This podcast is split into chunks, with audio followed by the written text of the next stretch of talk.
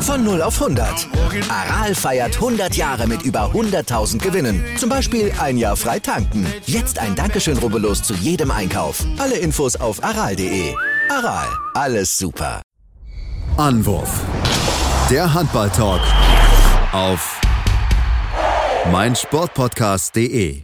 Anwurf der Handball-Talk auf mein Sportpodcast.de mit Malte Asmus. Wir blicken zurück auf den gestrigen Abend in der Champions League. Die SG Flensburg-Handewitt war am Start, musste gegen Nord ran und da ging es ja noch um was, nämlich darum, den dritten Platz in der Gruppe abzusichern und das ist den Flensburgern gelungen. 29-29 ging das Duell mit Nord aus, aber das Spiel lief zunächst eigentlich eher in Richtung der Flensburger. Die führten nach neun Minuten mit 8 zu 3, aber danach kamen plötzlich die Franzosen auf, warum das so war und was die Flensburger sich vielleicht auch vorzuwerfen haben und wie dieser dritte Platz einzuordnen ist, das verrät uns jetzt unser Experte Sebastian Mühlenhofer. Hallo Sebastian. Hallo Malte. Ich sagte es, 8 zu 3 geführt und dann das Ganze doch noch irgendwie ein bisschen aus der Hand gegeben. Was war los mit den Flensburgern?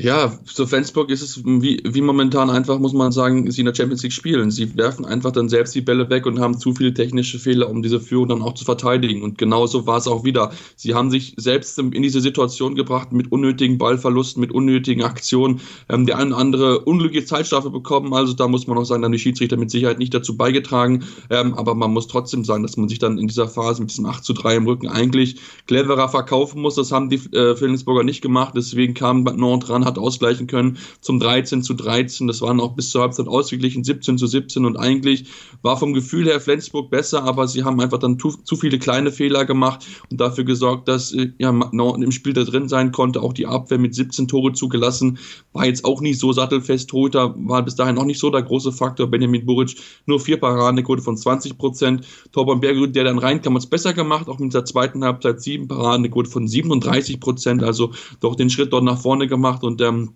dann trotzdem zu Beginn der zweiten Halbzeit war es wieder eine ausgeglichene Partie und dann führte dann auf einmal Nord mit drei Tore, obwohl es dann so eine Phase gab, wo ja sieben Minuten lang wirklich gar nichts zusammenlief, bei beiden Mannschaften keine Tore dort gefallen hat, weil auch Rivera diese Durchstrecke durchbrochen können. Aber Nord war da so ein bisschen besser, führte dann auch mit 27 zu 24. Aber dann hat die SG umgestellt auf eine 5-1-Deckung, kam ran, hat ausgeglichen, 27 zu 27. Äh, und ja, dann waren sie wieder hinterher, mussten dann gucken, dass sie den Ausgleich erzielen konnten. Aber sie haben ja Hampus Wanne, der mal wieder äh, wieder bewiesen hat, dass er keine Nerven hat. Ähm, also jeder sieben Meter wie gegen Selje und er wirft das Ding wieder rein und holt den wichtigen Punkt. Denn so ist man jetzt Platz, auf Platz drei und ähm, das ist ganz, ganz wichtig gewesen. Man muss aber wieder sagen, dass die Flensburger ja unnötige Schwächen wieder gezeigt haben. Sie waren eigentlich die bessere Mannschaft, aber ähm, haben sich selbst dafür, aber selbst dafür gesorgt, dass das Spiel so lange eng, eng geworden ist. Man muss es irgendwann dann auch mal abstellen auf Seiten der Flensburger. Man kann sich nicht immer darauf verlassen, dass es dann wie in diesem Spiel lief, dass in der Schlusssekunde quasi noch der sieben Meter dann reingeht. Hampus Wanne, Matchwinner, der hat sich dann auf den dritten Platz gehievt. Sebastian hatte es gesagt. Ja, was bedeutet das, dass man jetzt Dritter ist in der Gruppe? Es bedeutet, dass man im Achtelfinale nicht auf die Rhein-Neckar-Löwen trifft. Das ist ja erstmal schon ganz wichtig aus deutscher Sicht, dass da es kein deutsch-deutsches Duell gibt. Wer sind die nächsten Gegner? Entweder Montpellier oder Brest. Das entscheidet sich dann am Wochenende oder Christianstadt. Also drei mögliche Kandidaten, die dann auf die Flensburger treffen könnten im Achtelfinale. Christianstadt hätte dann auch noch eine besondere Brisanz, weil da ja ab März Lubomir Vranjes an der Seitenlinie steht, der Ex-Flensburger Trainer.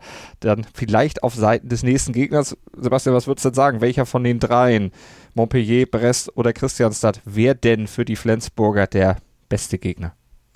Also ich persönlich würde Christianstadt nehmen, einfach aus dem Grund, ähm, natürlich Luwe mit Wannes kennt die Flensburger, klar, aber ähm, da er erst ab März antreten wird, wird er noch nicht so viel mit der Mannschaft äh, zusammen getrainiert, trainieren können, deswegen wäre das, glaube ich, von der, von der Losung her das Beste, ähm, aber auch Brest ist schlagbar und auch Montpellier hat nicht die Klasse aus dem letzten Jahr, hat doch viele Punkte auch gelassen, das ist ja nicht umsonst der Grund, warum man ja dann auch gegen Flensburg spielen müsste, also von daher, das wäre sehr, sehr interessant zu sehen, ich denke, die Franzosen aber werden wohl mit das Schwerste los, weil wir haben es ja schon gesehen, äh, letztes Jahr, wo sie dann dort sehr, sehr böse verloren haben in Montpellier. Und ähm, ich denke, das möchten sie vermeiden. Können natürlich aber auch sagen, ich möchte, wir möchten unbedingt die Revanche und das besser machen als im letzten Jahr. Ähm, die Weißrussen aus Brest sollte man nicht unterschätzen. Das ist ein Russ äh, weißrussisches Team, was sehr, sehr unangenehm ist. Gerade in Brest wird es sehr, sehr schwer sein, dort zu bestehen. Die Flensburger haben jetzt ja nicht bewiesen, diese Saison, dass sie in auswärts gegen vermeintlich kleinere Gegner bestehen können. Deswegen, sie sind alle drei nicht einfach zu bespielen, ist es aber in der Champions League sowieso nicht. Trotzdem, ich würde eher die Schweden aus Christianstadt nehmen. Also mal gucken, wie es dann ausgeht, wer dann der nächste Gegner sein wird. Am Samstag wird sich das Ganze dann entscheiden. Und Entscheidungen für die neue Saison wurden auch in der HBL getroffen in den letzten Tagen. Es hat sich nämlich an Sachen Transfers ein bisschen was getan, so zum Beispiel bei den Rhein-Neckar-Löwen. Die haben sich ja mit Uwe Gensheimer schon für die neue Saison verstärkt, aber dann auch gleich noch einen weiteren Spieler aus Frankreich geholt, nämlich von Nantes, den französischen Nationalspieler Romain Lagarde. Ja, genau. Roman Lagarde äh, kommt zu den Reichen Nöckerlöwen. Ab 2020 haben sie ihn verpflichtet. Eine wirklich sehr, sehr gute Verpflichtung. Das muss man sagen. Rückraum links ist eine wichtige Position ja im allgemeinen Handball und mit einem Roman Lagarde, der noch wirklich sehr, sehr jung ist, 21 Jahre momentan, ähm, hat man sich wirklich jemand für die Zukunft geholt, der dann auch diese Position für die nächsten drei, vier, fünf, sechs Jahre mit Sicherheit bekleiden kann, je nachdem, wie es dann auch funktioniert mit der Mannschaft. Und ähm, das war für sie eine sehr, sehr gute Entscheidung, ihn zu holen. Gerade weil natürlich auch noch auf der Position so ein bisschen auch Probleme hat. Das muss man ja sagen, nachdem Kim Ekdal Durie weggegangen ist, hat man immer noch auf der Suche noch so nach einem richtigen ähm, ja, nicht am richtigen Kracher. Ähm, Mats Larsen macht das ganz okay, ähm, aber so wirklich so eine Entlastung hinter ihm fehlt so ein bisschen, weil Philipp Taleski ja noch auch noch nicht so hundertprozentig angekommen ist, obwohl er schon seit einiger Zeit bei den Neckar Löwen mit dabei ist. Deswegen die Entscheidung so richtig und ich freue mich wirklich sehr darauf. Der hat ja auch bewiesen gestern wieder, dass er einige gute Aktionen hat und dass er wirklich ein sehr, sehr gefährlicher Spieler sein kann. Sommer 2020, da stößt er dann zu den Rhein-Neckar-Löwen dazu. Warum erst 2020? Weil sein Vertrag dann erst ausläuft oder gibt es da eine Möglichkeit, ihn vielleicht auch vorher schon zu holen? Weil du hast es gesagt, Kim Ekdal-Durier, der hört ja auf, beziehungsweise verlässt die Rhein-Neckar-Löwen. Da wäre es natürlich auch schon ganz gut, wenn man in der neuen Saison jetzt äh, ab Sommer 2019 schon jemanden auf der Position hätte. Ja, das hätten sie, glaube ich, auch gerne versucht, ähm, aber ich denke, dass da, glaube No einfach dann eine zu hohe Ablöse verlangt hätte, um, äh, ja, um ihn entsprechend gehen zu lassen. Deswegen ist diese Situation mit 2020 gekommen, dein Vertrag läuft dort aus, du hast es schon äh, andeuten lassen. Deswegen ist das so richtig gewesen, weil sie dann wahrscheinlich diese Ablöse, die mit Sicherheit im sechsstelligen Bereich gelegen ist, mhm. nicht bereit waren zu zahlen. Und dann gucken wir noch auf weitere Personalien und zwar beim TVB Stuttgart. Da hat sich auch was getan, da gibt es zwei Vertragsverlängerungen. Ja, genau. Ähm, beim TVB Stuttgart gab es da Vertragsverlängerung. Einmal Manuel Spitter, Kreisläufer, hat sich ähm, noch verlängert, der Vertrag, aufgrund einer Option, die dort äh, involviert war in dem Vertrag. Deswegen wird er noch bis 2020 dabei sein.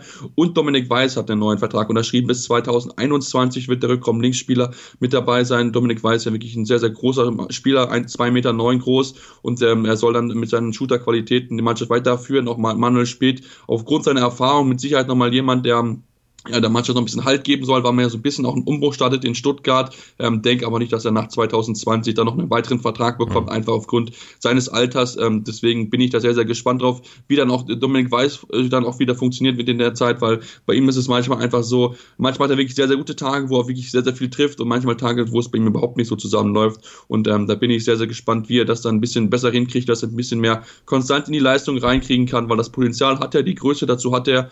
Er muss es nur konstant genug zeigen. Und aktuell ist er ja der erfolgreichste Werfer des TVB. Also wenn er da noch ein bisschen mehr Konstanz an den Tag legt, dann kann das noch besser werden. Ist ja auch ein Urgestein seit 2009 für den TVB Stuttgart am Ball. Also und jetzt noch ein bisschen länger bis zum 30. Juni 2021. Wir werden das alles verfolgen hier bei Anwurf, dem Handball-Podcast auf meinsportpodcast.de mit unserem Experten Sebastian Mühlenhof. Morgen blicken wir dann auf den ersten Teil des Bundesligaspieltags. Der startet ja heute Abend dann bereits und morgen gibt es dann die Analysen bei uns hier in der Sendung. Sebastian, vielen Dank.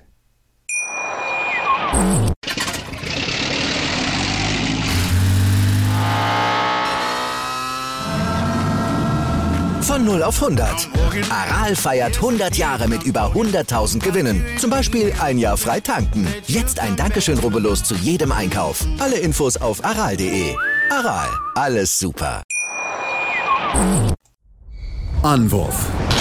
Der Handball-Talk auf meinsportpodcast.de. Sportplatz mit Malta Asmus und Andreas Thies. Täglich neue Podcasts aus der Welt des Sports. Von Airhockey bis Zehnkampf. Berichterstattungen, Interviews und Fakten. Sportplatz auf meinsportpodcast.de